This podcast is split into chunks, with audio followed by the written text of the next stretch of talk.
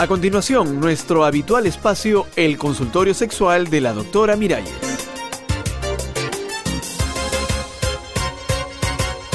Amigas, amigos, ¿cómo están? ¿Bien? ¿Bien de bien? Seguro que sí. Y nuevamente conectados para conversar sobre tantas cosas que nos pasan en la vida y que a veces no sabemos cómo enfrentarlas. Vean, por ejemplo, la consulta que me hace esta muchacha.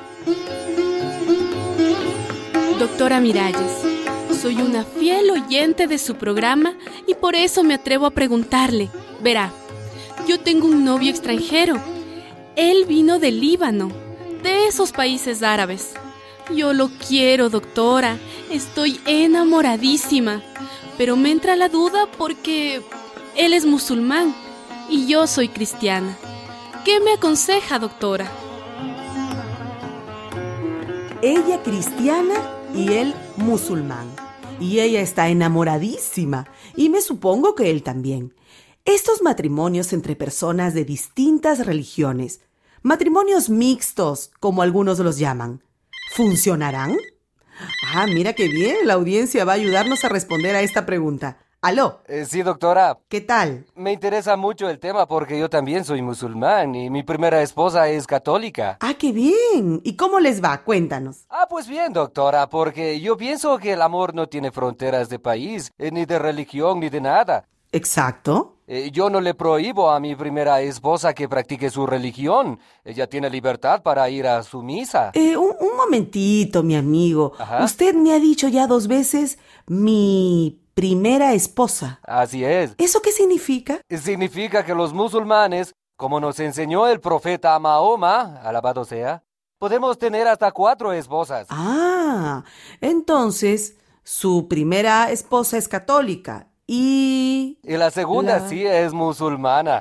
Eh, las otras dos todavía no las he seleccionado. Ay, y dígame, su primera esposa católica está de acuerdo con que usted tenga cuatro mujeres. Tiene que estar de acuerdo porque así lo enseña el Islam, nuestra religión. Y, y la mujer tiene que obedecer al marido o no. Uy, uy, uy, aquí tenemos problemas.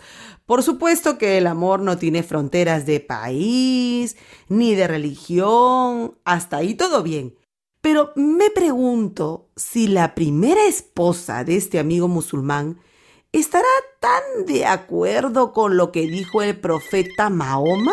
Ay, tenemos llamadas. Aló. Aló, sí, doctora. Ajá. Mira, para mí el problema no es que tenga dos religiones, si las reglas están claras.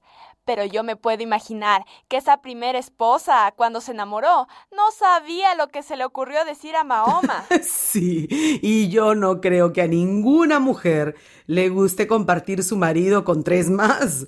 El problema no es el amor, sino conocer cuáles son las costumbres, las ideas, la forma de vivir de la otra persona que tiene otra religión. Ay, Mahoma, Mahoma, veamos quién nos llama. ¿Aló? Por eso, doctora, por eso, mi abuelita, que en paz descanse, decía cada oveja con su pareja, así decía siempre. Así decía la abuela. ¿Y usted le hizo caso a la abuela? Ay, sí, por no hacerle caso estoy como estoy, doctora. ¿Por qué? Me metí con un cristiano que no baila, no bebe, no fuma, ni siquiera sale de la casa, doctora, ni eso. Y yo, pues, yo, yo soy muy parrandera, doctora, y ¿Y qué? que ya parezco una vieja, que estoy así como oxidada, ya hasta sueno. Me duelen todos los huesos por falta de gasolina, doctora. Ay, usted comprende, ¿no? Me imagino. Ay, tenemos llamadas. ¿Aló? Doctora, yo soy evangélica y mi novio es ateo. ¿Usted cree que eso funcione? ¿Aló? Doctora, yo soy judío, pero mi enamorada está en la espiritualidad zen y se la pasa todo el día repitiendo om, om, om. ¿Aló? Doctora, mi novio es testigo de Jehová y yo no sé ni siquiera quién es ese Jehová.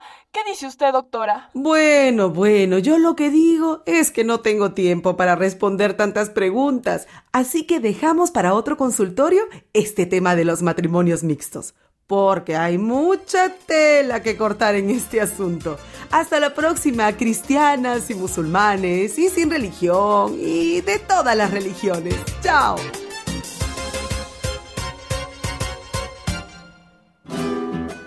Una producción de radialistas apasionadas y apasionados.